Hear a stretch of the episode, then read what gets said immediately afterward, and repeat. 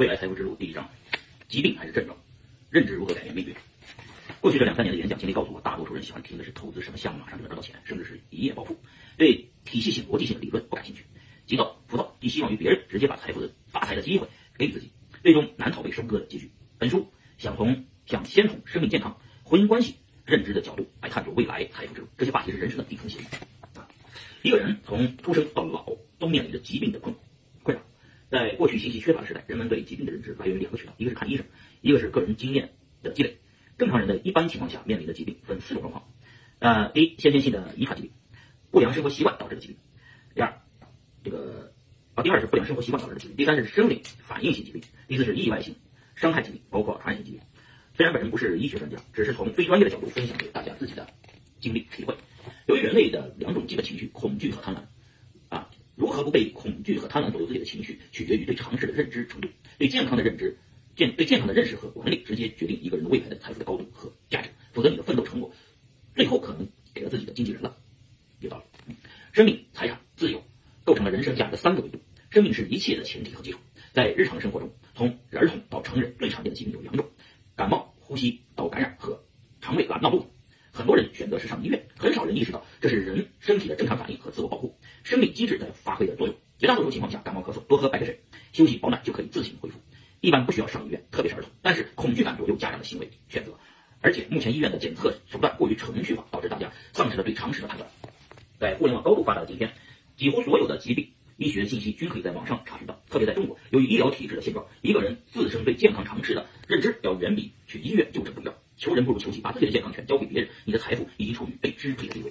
明白了？嗯，健康这个话题，咱们今天聊啊。这是一个讲故事的年代。几年前和朋友吃麻辣火锅，喝了至少半斤白酒，第二天醒来肚子疼的不行，而且小便直接不畅，喝水也不解决问题，只好去医院。在海淀的一家大医院，医生一阵检查，整半天，说是急性前列腺炎，直接一个星期的抗生素吊瓶没有效果。对一个男人来说啊，前列腺有问题，用药却无效，必定是一阵恐慌、惊恐，认为是医生医术有限，又跑到了一家海淀最牛的医院去挂。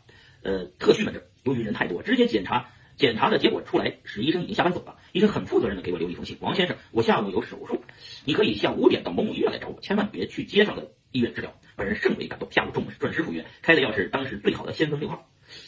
医院没有该药，只得去又回到最牛的医院。护士护士长对上午没有服务好深表歉意，说可以再享受一次夜间普通门诊的专家给诊断一次。一个四十岁左右的姓郝的专家，我给他讲了病情和就诊的经过，别讲了啊。典型的前列腺疾病的症状，他滔滔不绝，很有条理，并且断言你应该是个大学老师。本人确实大学毕业后在中关村的某著名大学做过其他老师。哎，又开了药，记忆犹新，四十八块钱的药。对该医生的不信任油然而生，已经花了很多钱了，四十八块钱能够治这个病吗？悻悻而去。一周后，在医院门口又见到了郝大夫，说有好转，但是还但但但不行，要不要再吃药？医生的回答让我十分的纳闷，别吃了，回去了，我太忙，我就直接告诉你吧，你知道啥叫潜规则吗？啊，你这个病只是个症状，不是病。说完走了。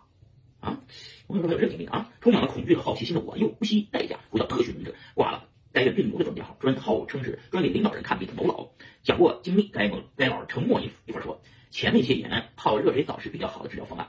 我听得云山雾绕，出门跑到中国最著名的专家疑难杂症的协和医院，九牛二虎之力搞到大专家号啊！因为要分诊，护士大姐先问我情况，说明来意后，护士大姐把挂号单和就诊手册扔了出去，说协和医院专家没有时间看这种病。险些起了冲突，但大姐善意表表情让我如梦初醒。他说：“你觉得感冒还有必要看专家号吗？鼻炎还有看专家号吗？你跑步不就通了吗？”醍醐灌顶，回去赶紧爬山出汗，喝水排尿。一个月后，症状就完全消失了。哎王教授，你看你看，啊，花钱买的对手，必是自己折腾好的。感谢协和大姐的点拨，否则不知要折腾多久。这段健康维护经历后，后来分享给了很多朋友。有一个湖南来看病的大哥，被我言传身教，现身说法，打通后恢复很快，说我竟然是神医啊！其实就是基本常识。教授那时候是这病了以后呢是。怕，知道吗？人病了以后都怕。这个折腾的过程，了解了相关的医学知识。前列腺是一个相对封闭的生殖系统，日常消炎药物的效力无法抵挡。嗯，这是医学常识啊。该故事背后的逻辑是这样的：恐惧感和对医学知识的缺乏，导致决策的不惜代价。大医院医生太忙，没有时间给你讲明白，而且你已经花了很多钱。就像你看感冒花了十万元，让医生怎么收？去充当自己同行吗？啊，健康的自我认知能力是一个是一个人获得健康的最大保证。否则，你是在无知的状况下，很容易被类似于病很重、能治得花钱的言语击倒。莆田系标准啊，培训啊，病很重，能治得花钱啊，莆田系啊。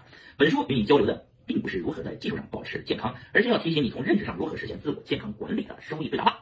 要想黄金万两，必须自己转变思想。哎，要想黄金万两，必须自己转变思想啊。当今时代最大的特征是信息的获取成本越来越低，医生和医院拥有的最大优势是对医学和疾病知识的信息优势，而这种优势正在被打破啊！你可以上网查嘛，百度一下什么有。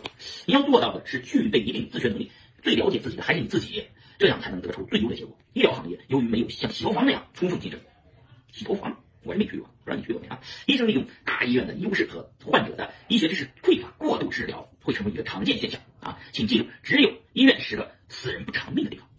是啊，医院是个死人不偿命的地方。前段时间北京有一个案子，类似于这个事儿，就是一大妈有医保，结果呢就想着我这医保不用就浪费，去做了些体检，一体检人说哎呀，你这个得治，你打一针吧，打一针就进入重病监护室，醒不来了，完了使劲的往上胡钱。儿女们没钱了，其中第四个儿子，小儿子实在是忍不过，就去那医院一刀子把那个这个这个这个这个这个这个这个主任医师的脖子拉了，拉了以后也不跑，直接就在那等着警察来，就让他评评理是吧？我妈什么病都没有，就是因为有个医保，不用说浪费来了，想花了钱，结果人家给呼上一针就给呼呼快呼死了啊！就为他妈报仇，引起了社会的讨论，其实就有点过度医疗的意思，这也是医疗体系里面的这个制度有关系。这医生呢，给你多开点药，他也能多拿点提成。那个你这这不是你自己没没病，最好别去医院里面找罪受是吧？讲这个故事目的不是让大家要仇视医疗，而是说应当清醒的认识到这种无法避免的背后存在的矛盾。医生和患者之间应当最大限度的寻找到平衡点，从而减少医患冲突。任何的时候出现问题，先反思的应该是自己，而不应该首先不满把不满发泄到医生头上，自己调伤得了性病啊！